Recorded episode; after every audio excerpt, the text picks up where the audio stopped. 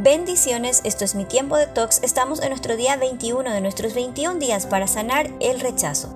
Una poeta africana escribió que cuando una mujer de cierta tribu de África sabe que está embarazada, se interna en la selva con otras mujeres y juntas rezan y meditan hasta que aparece la canción del niño. Las mujeres la entonan y cantan su canción en voz alta. Luego retornan a la tribu y se la enseñan a todos los demás. Cuando el niño nace, la comunidad se junta y le canta su canción. Luego, cuando comienza su educación, cuando se inicia como adulto y cuando llega el momento de su casamiento, el pueblo se junta y le canta su canción. Finalmente, cuando el alma va a irse de este mundo, la familia y los amigos se acercan a su cama e igual que para su nacimiento, le cantan su canción. Pero hay otra ocasión en la que los pobladores cantan la canción. Si en algún momento durante su vida la persona comete un acto social aberrante, se lo llevan al centro del poblado y la gente de la comunidad forma un círculo a su alrededor y entonces le cantan su canción. La tribu reconoce que la corrección para las conductas antisociales es el amor y el recuerdo de su verdadera identidad. Esta historia me recuerda a Sofonías 3:17 que dice que el Señor se alegrará en ti renovará su amor por ti y cantará fuertemente celebrando tu existencia.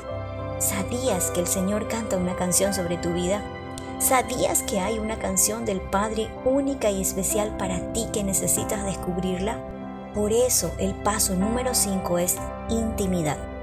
Salmos 27:4 dice, lo único que le pido al Señor, lo que más anhelo es vivir en la casa del Señor todos los días de mi vida deleitándome en la perfección del Señor y meditando dentro de su templo.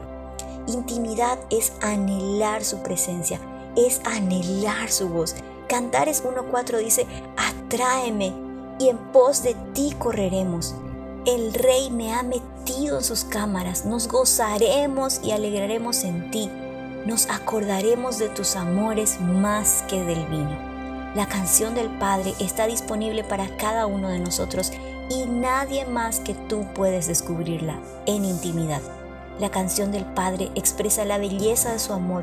La canción del Padre describe su anhelo por estar contigo. La canción del Padre ilustra el amor de Cristo hacia la iglesia. Vayamos a una pausa para respirar.